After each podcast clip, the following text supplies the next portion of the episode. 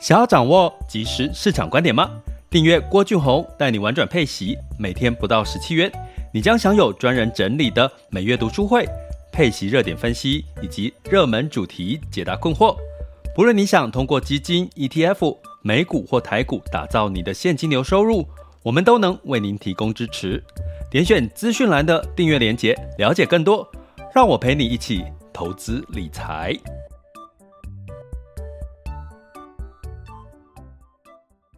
各位亲爱的学员以及听友们，大家早上好、中午好、下午好、晚上好。今天是二零二三年的这个十月四日，哈，周三的时间，好，第一周即将过，再过几天就是国庆假期了，哈。那其实就是十月份开始进入到第四季，那到底该怎么看？哈，最近应该大家会深受这个。美国的这些相关的像指利率啦，一些数据的一些影响。那不过呢，仍然其实现在已经接近升息的尾声，跟明年的降息，不管幅度高低，其实它就是一个景气的一个拐点。那所以如果你可以懂得这个个中道理，其实你反而不会害怕，不会害怕近期的这个干扰哦。所以。呃，我今天想要跟各位来聊这个美债指利率长短债的这个事情，其实已经出现了悄悄的变化了。所以基本上，其实这个事情也是我常常在最近在追踪的一件事情，也就是其实长短债的利率变化、利差变化，其实它就是一个领先指标。那这个领先指标就是，当今天的长债的值利率高于短债值利率的话，其实它带来的是景气的好转跟复苏的明确，也带来了接下来股市的一个反弹的力道。那相反的来讲，就是当今天的长债利率呢是低于短债利率的话，通常就是景气景气反转向下的一个领先指标哈。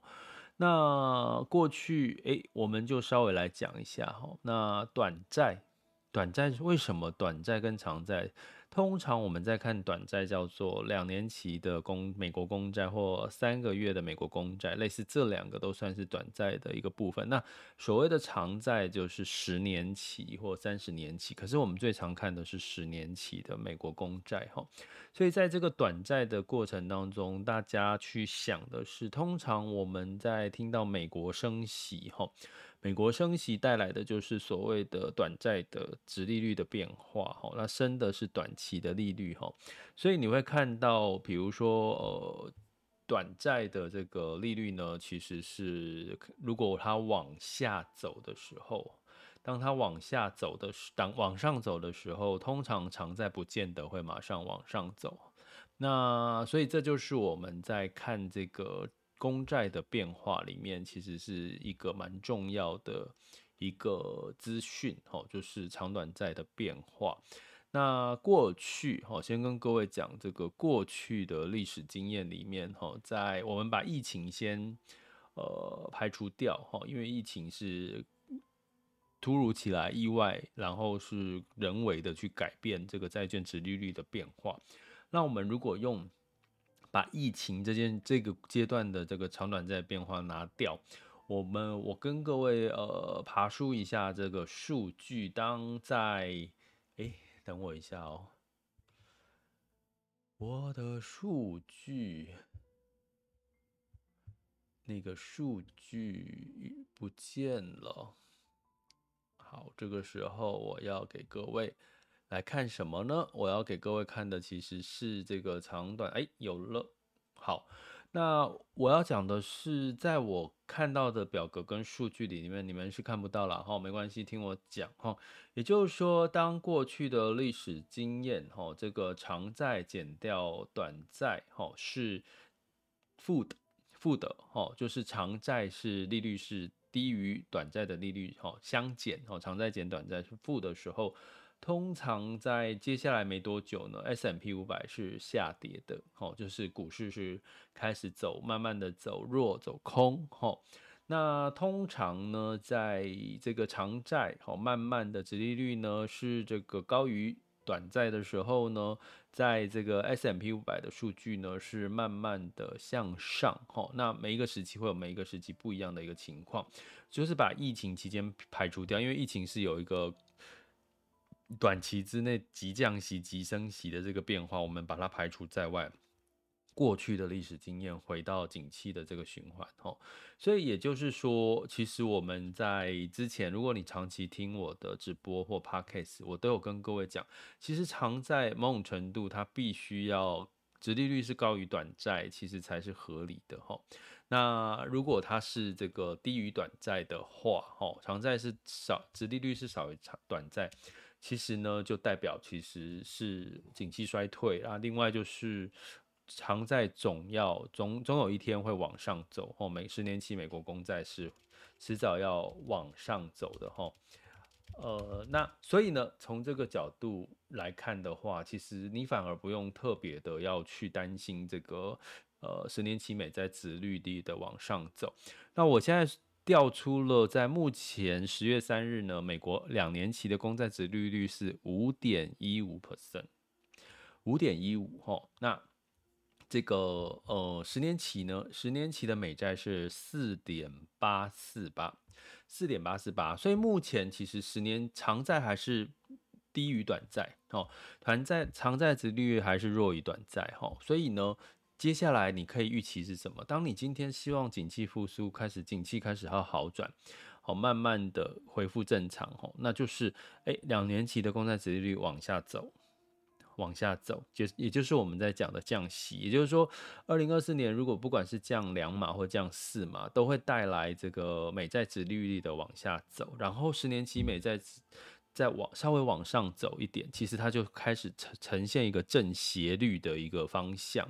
这就是我们讲景气复苏的一个领先指标的很明确的一个呃。开始，然后一个拐点，所以其实越来越接近了，越来越接近。如果你是长期投资人，你不是走短线的投资的话，其实你会看，我现在跟各位讲的这个就是，其实目前十年期美债殖利率往上走，接下来等着二两年期的公债殖利率往下走，其实它就会进入到了一个健康的。殖利率曲线，好，就是一个缓升的殖利率曲线，这就是所谓景气复苏的一个阶段，好，是领先指标。那所以呢，其实近期的十年期美债殖利率的这个修正，其实就是一个短痛啦。如果你说现在是，呃，你希望长期有一个比较。高的哈，从过去历史经验比较高的投资胜率，就是在这个阶段哈，就是在这个阶段。所以，如果你你希望得到一个比较长期投资胜率比较高的一个时期，你这段时间就是你要承受的一个比较短期波动的一个恐惧。哦，就是有很多会因此而恐惧哈。不管你看到像现在的 VIX 恐慌指数，呃，已经来到十九到二十喽，十九到二十，代表说现在市场是对于呃这个美股跌跌跌不休，雅股也修正，哦，其实是恐慌的，所以。如果套句我们在投资的策略的这个思维来看的话，其实在这个时候反而是应该是呃比较适合去做一些逢低哈，或者是一个分批进场的这个分散风险的一个概念，反而不是要这个退出市场的一个时机点，因为它不是走空，它是在走多的时候的一个前期，这个就好像什么种感觉啊？哦，就好像哈，我常常举一个例哈，大家去来思考一下这件事。当你去想一下你人生当中，当你要成功或者是达成一件事情的时候，诶，可能是什么？可能是你创业啦，哦，可能是你在这个呃不同的这个达到达到目标啦，工作职场上面的任务达标的时候，你会发现前面都很辛苦。当你越辛苦越痛苦，其实你就可能离你的目标越来越近了。通常最后一里路通常都是比较比较辛苦的，可是你为要达到目标，都是通常花的力心力是更高的哈。其实就是这种感觉，就是这种感觉。当你在市场大家都在恐慌的时候，然后可是明明已经快接近投资胜率最高的一个阶段了，可是这个时候其实是最痛苦的时候。就有点像这种感觉，所以如果你能够体会我说的这个感觉的话，你应该知道我在说什么哈。所以其实美债殖利率虽然上升，十年期美债殖利率上升，可是它带来长短债的利差变化，其实是投资胜率高的一个阶段。这个是从过去历史经验告诉我们的。那我再提出一个佐证的资资讯来跟逻辑来跟各位来做一个判断哈。大家去想啊，十年期美债殖利率是所谓的长债。长期债券，吼，那长债我们常在讲，吼，我们在讲债券市场，短债跟长债，大家觉得长债的风险比较高，还是短债的风险比较高？如果你去买投资的话，稍微回想一下，思考一下，给大家几秒钟的时间，你觉得十年期的债跟两年期的债哪一个风险比较高？答案是十年期的美债风险比较高，为什么？因为你。假设你借人家钱，我常常讲债券是借钱关系。你借人家钱，借十年跟借两年，你觉得借十年比较容易有去无回，还是借两年比较有容易有去无回？当然是借十年嘛，因为你钱借了十年，这十年会发生什么变化你不知道哦。所以你去想一件事情，如果说今天。十年期美债殖利率的债券价格往下走，殖利率往上升，它某种程度意味的就是市场对于未来的景气是乐观的。诶，你没有听错，市场十年期美债殖利率往上走，代表债券价格往下的时候，代表是市场对于未来的景气是乐观的。为什么？因为债券其实通常是什么时候会看好债券、公债哦，我这边讲的是公债哦，请不要再把公债跟公司债跟新市场债再搞混在一起。我现在单纯的就在讲公债，什么情况下公债才会被看好？不就是景气衰退吗？景气衰退的时候，公债价格会往上走，因为市场是看好公债，或是去公债债券是去避险。好，所以呢，债券殖利率会往下走。通常景气不衰退的时候。也是降息的时候，这个大家应该可以理解，对不对？疫情刚开始那段时间，最深刻、印象深刻。相反的，如果景气看好，你会把钱放到债券还是放到股票？也很容易理解吧？股票，对不对？所以基本上呢，通常景气好的时候，长年期的债券，债券价格会下跌，带来的殖利率的上升。所以某种程度，我们现在在讲十年期美债往上走，带来科技股的压力。其实这个都是短期的因素，因为市场有一部分的资资金被从这个呃股票吸引到债券，因为债券现在殖利率四点八，短债五个 percent，长债四点八，所以是不是你现在买债券就很？这个你就可以赚到四点八到五个 percent 的这个殖利率公债哦，而且是公债，美国公债是已经有点类似没有风险的一个债券债种了哈。所以基本上你从这个角度去思考，其实短期之内它把资金吸到了美债，所以你会看到美元也是升值了，好，然后包含资金有一部分可能股票流出流入到美国的公债。但是，当景气确定好转，债券价、债券殖利率差不多到了一个位置，就是美国不再升息，开始在讨论降息。诶，这个时候债券价格往下往上走，然后这个时候殖利率的吸引力就下降，所以资金又回流股票。吼，所以呢，我会建议在这段时间，我们怎么去调整我们的心态呢？这个心态，我们应该是用一种诶。短期之内，如果股市有修正，你反而是有一个逢低进场，尤其是配息类型的，不管是 ETF 基金，其实是都有一个所谓的跌了就买的一个机会。但是呢，相对来讲，债券市场哈，因为当这个美债殖利率差不多就是这样子的时候，反而会让这些公司债跟新市场债呢，反而也有一些些的这个利差的吸引力嘛。那所以资金就会再回到股跟债，所以也就是说股债同重，股债可能同时反弹的几率就会在长短债慢慢转成正正差的正利差的时候就慢慢发生。尤其最简单的这个判断的时间点就是，诶，美国确定不升息了，开始在讨论降息降级嘛，这个时候通常就是。哦，股债这个反弹的一个最大力道，因为这个时候美元也会稍微的贬值，然后债券的这个公司债跟新市场债的殖利率就会看起来就更具吸引力，也代表景气其实是在一个比较呃温和的一个呃可能复苏的一个阶段的可的即将要慢慢发生哈。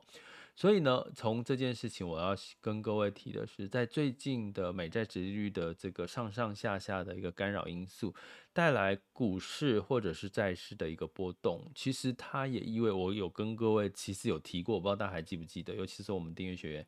其实这就是我们讲的短痛，在你景气复苏之前，复苏景气复苏。之前是什么衰退嘛？那你景气衰退才有降息的理由，对不对？我们讲一个简单的逻辑哈，景气衰退你才有降息的理由。那现在偏偏美国的数据，比如说今天说，诶，美国的相关的这个呃数据呢，居然是比预期来得好哦。怎么说比预期来得好呢？比如说美国劳劳工部呢公布这个职缺，哈，从八百九十万，哦，七月份是八百九十万，八月份变成九百六十万。虽然八月份跟七月份的职缺是已经是过去了，因为现在十月份，可是这代表什么？代表现在的人不缺工作，他只要找就可能很容易找到工作，所以景气不弱，景气不弱，那你景。这个降息的机的频率或者是降息的幅度就会比较小一点哦，所以就让市场的预期就会比较失望一点的一个情况哦。所以在最近，如果你说看不太懂市场的状况，其实你可以从美债值率的变化。其实可以来看这件事情，但并不是该悲观的时候，反而是你该趁这个时候持有部分现金去找到适当的主题跟适当的机会点哈。那当然，我们在十月份一样，我们在我们的订阅的这个课程里面，我们会持续的帮助大家去找出一些相关的数据去支持，以及哪些的主题相对来讲会有这个呃后续的一些话题跟亮点，以及它的业绩。的题材，所以欢迎大家就加入我们的订阅行列，点选这个我们的各个单集里面的订阅连接，哦，就可以看到我们订阅方案的相关的内容了，好吗？想要掌握即时市场观点吗？订阅郭俊宏带你玩转配息，每天不到十七元，你将享有专人整理的每月读书会、配息热点分析以及热门主题解答困惑。不论你想通过基金、ETF、美股或台股打造你的现金流收入，我们都能为您提供支持。点选资讯栏的订阅连结，了解更多。让我陪你一起投资理财。